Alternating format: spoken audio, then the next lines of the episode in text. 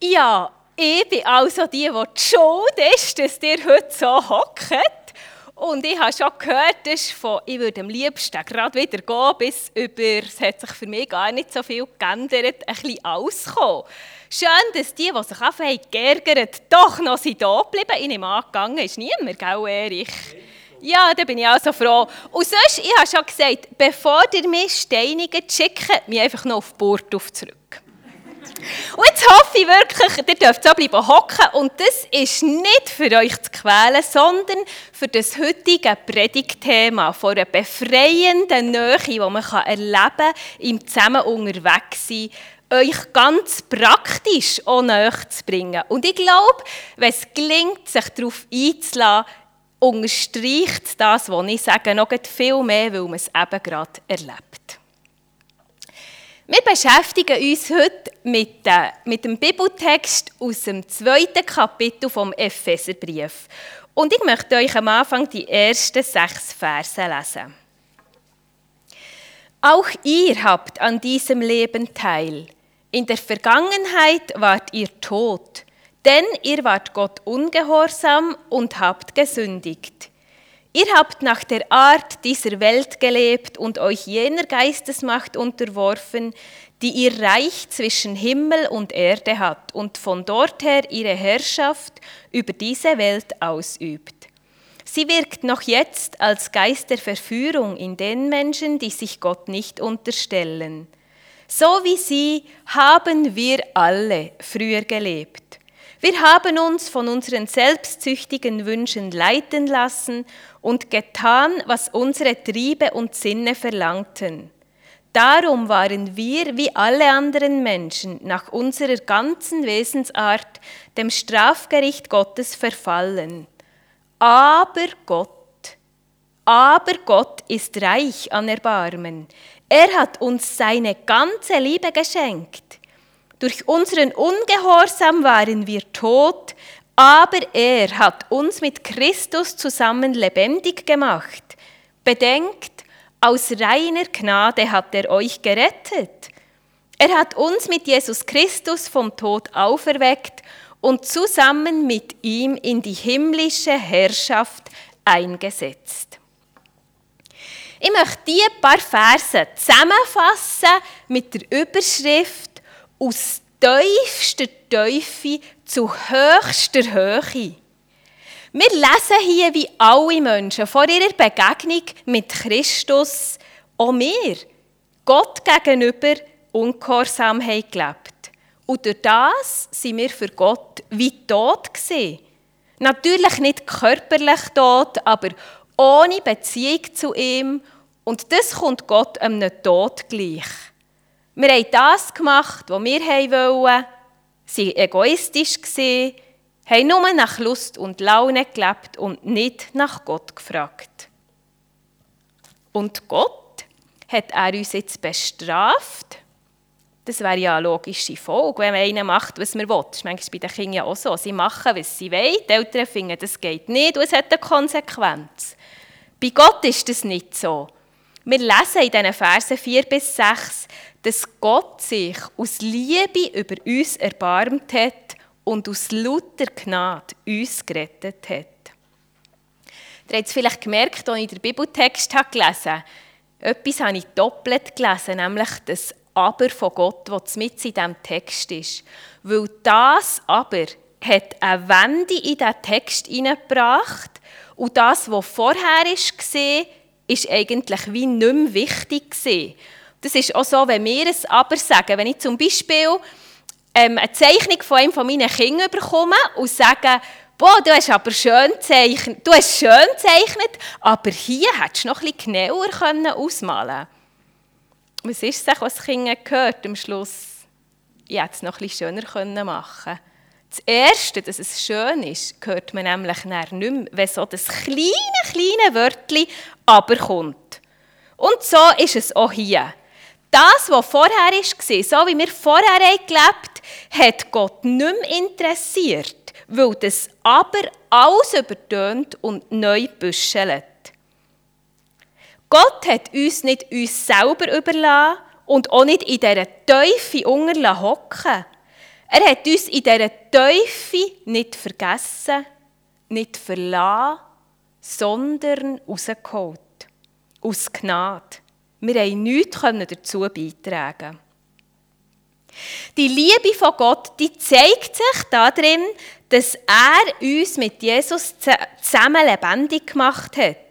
Und so hat Jesus durch sein Tod und seine Auferstehung uns mit Gott versöhnt.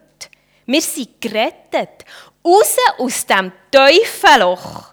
Und nicht nur raus und dann irgendwo, sondern wir lesen, wir sind rausgekommen von weit unten und gerade in höchste Höhe versetzt worden. Es heisst nämlich in die himmlische Herrschaft. Und ich würde sagen, höher als so viel weit rauf geht nicht mehr. Sozusagen von Sünder im tiefsten Loch rauf in den Himmel. Von ganz unten nach ganz oben.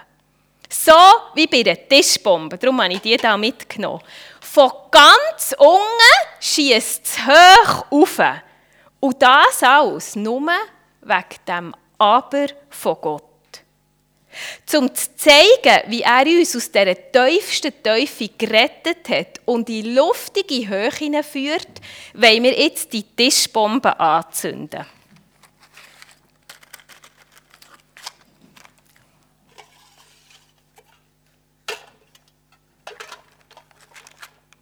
Uh, hoppla. Ui, du meine Güte. Ich mache euch an den Boden wüst. Meli, helfe dir putzen. Normal.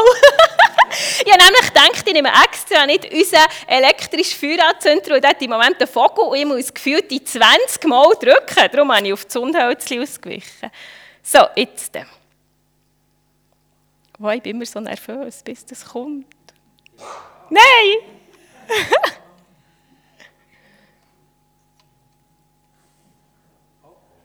das wo? Nicht.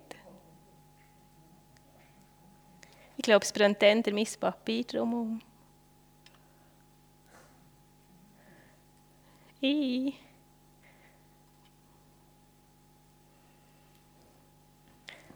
Das wäre im Fall nicht das Ziel. Ah, jetzt. Uh. Ich, aber ist gegangen. Habt ihr jetzt gesehen, die hat noch innen gebrannt? Oh, das ist gefährlich mit mir. Genau, jetzt bin ich ein durcheinander. Also, was ich eigentlich damit wollte sagen, das Zeug ist aus tiefster Teufel zu höchster Höhe gekommen. Und wir lassen das jetzt mal liegen, das brauchen wir erst nachher noch. Und jetzt wollen wir weiterlesen, wie sich zeigt, dass der Christus uns rausgeführt hat aus dem Teufelloch in die höchste Höhe. Es muss sich nämlich im Alltag zeigen. Und ich lese ab Vers 13. Damals wart ihr fern von Gott, jetzt aber seid ihr ihm nahe durch die Verbindung mit Jesus Christus, durch das Blut, das er vergossen hat. Christus ist es, der uns allen den Frieden gebracht und Juden und Nichtjuden zu einem einzigen Volk verbunden hat. Er hat die Mauer eingerissen, die die beiden trennte und zu Feinden machte. Denn durch sein Sterben hat er das jüdische Gesetz mit seinen zur Trennung führenden Vorschriften beseitigt. So hat er Frieden gestiftet. Er hat die getrennten Teile der Menschen mit sich verbunden und daraus den einen neuen Menschen geschaffen. Durch seinen Tod am Kreuz hat er die beiden als in einem Leib der Gemeinde vereinigt, zur Aussöhnung mit Gott gebracht. In seiner Person, durch seinen Tod, hat er alle Feindschaft für immer getötet. In dem zweiten Abschnitt geht der Paulus nochmal darauf zurück und erinnert, wer wir sie gesehen, bevor wir zu Christus haben gefunden Und er zeigt, dass die Menschen dabei nicht nur Gott sie fremd gesehen, sondern auch einander vollkommen entfremdet. Und nur Gott hat das machen was sonst niemand kann. Leute die komplett anders sind, die sogar verfindet sind, die eine Position hier, die andere hier, irgendwie zusammenbringen. Aus grösster Entfremdung wird die tiefste Gemeinschaft. Wenn wir ein bisschen zurückblättern im Epheserbrief und im ersten Kapitel lesen, dann lesen wir von vielem so schönem und verheißungsvollem und geschwungenen Wort von Paulus. Und das klingt so gut, das nimmt man noch gern und schnell mal auch für sich in Anspruch. Aber wer zu dem Ja sagt, muss jetzt eben auch zu dem etwas herausfordernden Teil im zweiten Kapitel Ja sagen. Es längt nämlich nicht, einfach gerettet zu sein und hier in höchster Höhe oben zu schweben. Das Aber von Gott bringt uns immer mit den Mitmenschen zusammen. Wer es Fest wirklich feiern will, der kommt um die Gemeinschaft nicht um. Ich meine, wer zündet schon für sich allein eine Tischbombe an? Also, ich kenne niemanden. Und die Gemeinschaft, die kann in der Praxis manchmal wirklich auch ein bisschen ungemütlich sein. Ich möchte euch ein Beispiel erzählen, das ich und mein Mann etwa vor zehn Jahren gemacht haben. Da sind wir mal spazieren im Wald und haben ein älteres, ziemlich übergewichtiges Ehepärchen in diesem Wald gesehen. Sie sind uns aufgefallen, weil sie auf Campingstühlen gehockt im Wald. Und wir haben so gedacht, ja, das ist fast wie im Kunstmuseum, wo du da das Campingstühle mitnimmst, vor das Bild her hockst und das anschaust. Sind die einfach im Wald auf ihren Campingstühle gehockt. Bis wir haben gemerkt, die schauen rauf und aha, da oben ist ein Seilpark. Nachher haben wir sie gehört plötzlich haben sie angefangen. Hast du gesehen, der dort oben, der muss sich ja nicht haben und jene, die hat keinen Mut und schau mal das Doppeli. Excuse der Ausdruck, es war wirklich so. Gewesen. So haben die zwei über die Leute, die im Seilpark auch wirklich ihr Bestes haben sich mit Kraft und allem probiert zu haben, geredet. Lautstark haben sie ihre Kommentare abgegeben und wir haben uns ziemlich gefragt und ehrlich gesagt hat die am liebsten gesagt, nicht Spieler Maul halten. Aber ich habe gefunden, ist jetzt auch, nicht förderlich und habe es sein. Und wir sind weitergelaufen und die zwei waren also noch ein Weile Gesprächsthema bei uns. Und dann ist es passiert. An einem der darauffolgenden Sündigen waren wir im Bus für den Gottesdienst. Und wir haben sie wieder gesehen. Im Bus. Und wir haben sie natürlich sofort gekannt und einander nur einen Blick zuwerfen und beide haben gewusst, ah, die vom Wald, vom Seilpark. Sie sind in der gleichen Bushaltestelle ausgestiegen wie wir. Und wir haben gedacht, ja, okay, es hat ja hier viele Häuser, die wohnen einfach hier irgendwo im Quartier. Ja, und ein paar Minuten später haben wir uns im Gottesdienstraum wieder getroffen. Und ich habe gedacht, muss ich jetzt auch ein bisschen beschönigt sagen, die sind sicher falsch hier. Die haben sich ja sicher verirrt. Wo sie dann nah dies nah angefangen Fuß fassen in der Gemeinde, ich meine in unserer Gemeinde, habe ich zuerst die Welt nicht mehr verstanden. Aber irgendwann habe ich gemerkt, okay, wenn Gott sein Aber über ihrem Leben hat gesprochen und sie in diese Gemeinde hat geführt, dann bin ich jetzt wohl oder übel mit ihnen zusammen. Es war nicht ganz einfach. Aber es ist gelungen.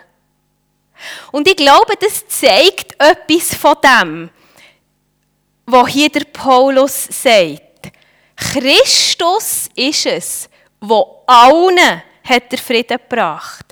Und Juden und Nicht-Juden zu einem einzigen Volk verbunden hat. Er hat die Mauern eingerissen, wo Leute haben getrennt Unterschiede zwischen Menschen gibt es. Das ist einfach so. Und das darf auch so sein. Nicht alle liegen uns gleich. Und Geschwister, auch in lieblichen Familien, kann man sich nicht auslesen. Die kommen einfach plötzlich. Eure Gemeinde, man kann sich einander nicht auslesen. Man kann nicht immer auslesen, neben wem man hocken. Und doch, Nur zusammen sind wir gemeint. Christus hat die trennten Teile der Menschheit mit sich verbunden und ein neuer Mensch geschaffen. Ein Lieb, die Gemeinde. Und dann lesen wir weiter, dass durch diesen neuen Frieden und das neue Miteinander sogar Nähe entsteht und wir zusammen befreit darf vor Gott treten. Gott schenkt nämlich allen Menschen einen Himmel im Heimat. Umgekehrt, eine Heimat im Himmel. Wir dürfen sogar zum Haus von Gott, zu seiner Familie gehören. Wir müssen nicht mehr Fremde sein. Was für eine Botschaft, gerade für Migranten oder für Leute aus zerrütteten Familien, die nie sich haben angenommen gefühlt, ähm, gefühlt. Sie lernen in der Gemeinde die Familie von Gott kennen. Sie erfahren Gemeinschaft, sie merken, wie man miteinander umgeht und plötzlich haben sie da Geschwister, die sich um sie kümmern. Gott sagt dir, mein Sohn, meine Tochter, mir und auch diesen beiden aus dem Wald. Dir und die Person geht neben dir, die sonst vielleicht nicht wärst zusammengehockt, nein, nebendran gehockt. Uns bringt Gott zusammen. Und wenn schon Gott doch uns annimmt, uns beide, uns alle, uns noch so unterschiedliche, dann habe ich kein Recht, den anderen abzulehnen oder distanziert zu sein. Wir dürfen Gott nach sein und wir dürfen und sollen einander vertrauen. Nähe und Vertrauen, das entsteht nämlich nur, wenn wir es zulassen. Und das weiss ich auch, das fällt nicht allen gleich einfach. Aber ich möchte euch ermutigen, lasst die Nähe und das Vertrauen in der Gemeinde zu. Ihr braucht nicht Angst zu haben, dass wenn ihr euch öffnet, der andere wirklich sieht, wie ihr wirklich seid. Das ist es so. Aber, und jetzt kommt extra das Aber, das grundlegende Ja von Christus gilt dir genauso wie dieser Person neben dir. Und weil das Aber von Jesus über dem Leben von uns allen steht, darum erst ist ja die tiefe Gemeinschaft möglich. Ich möchte euch ein Erlebnis erzählen, das ich mal am Sonntagmorgen vor so einem Visionssonntag bei uns in der Gemeinde gemacht habe. Ich, ich habe nicht so gerne die Visionssündigen, ganz ehrlich. Das fordert mich irgendwie immer mega raus. Und als ich so auf dem Weg war in die Gemeinde und bin Hocker ab, Velo gefahren, habe ich gebetet, dass Gott mir hilft, wirklich mein Herz zu teilen mit der Gemeinde. Und wie ich Amen habe gesagt, sehe ich am Boden auf der Straße ein Herz liegen. So ein Weihnachtsschmuckanhänger. Der da. Ich habe nämlich zuerst gedacht, ich sehe auch nicht recht, weil mit im Sommer Weihnachtsschmuck am Sonntagmorgen auf der Straße hat mir nicht so Ruhe gelassen. Habe umgekehrt und bin das holen. Das Herz. Und ich habe gedacht, schon noch krass. Gott weiß, was ich brauche, bevor ich bete, bevor ich überhaupt Amen gesagt habe. Oder wie ich gerade Amen gesagt habe. Und ich habe das Herz genommen und gewusst, es ist gut, Gott ist da. Und dann habe ich das Herz etwas genauer angeschaut. Ihr seht es da oben noch gross. Es ist zum Teil goldig und glänzig, zum Teil aber auch schon matt und abgeschossen. Neu hat sogar ein Löchchen und sonst ein paar Risse. Und ich habe gedacht, so ist auch mein Herz. Da gibt es Schönes, da gibt es aber auch Verletztes, Spuren vor Vergangenheit. Aber Hauptsache, und um das habe ich ja gebetet, ist, dass wir unser Herz teilen. Unsere Herzen sind nämlich, wenn wir ehrlich sind, alle ein so. Käse ist nur glänzig und goldig. Aber weil das Ja von Gott über uns allen steht, dürfen wir einander vertrauen und so miteinander unterwegs sein. Aus tiefster Tiefe hat Christus uns zur höchsten Höhe geführt. Sein Ja und Aber steht über unserem Leben. Was für eine Zusage von Gott. Das ist doch ein Grund, so eine Bombe zu platzen. Aus grösster Entfer Entfremdung hat er uns zusammengeführt. Die und die Sitznachbar. Die und deine Sitznachbarin. Und jetzt brauche ich da das Partyzeug. Hat sich so ein Hütchen noch jemand? Ah ja, da.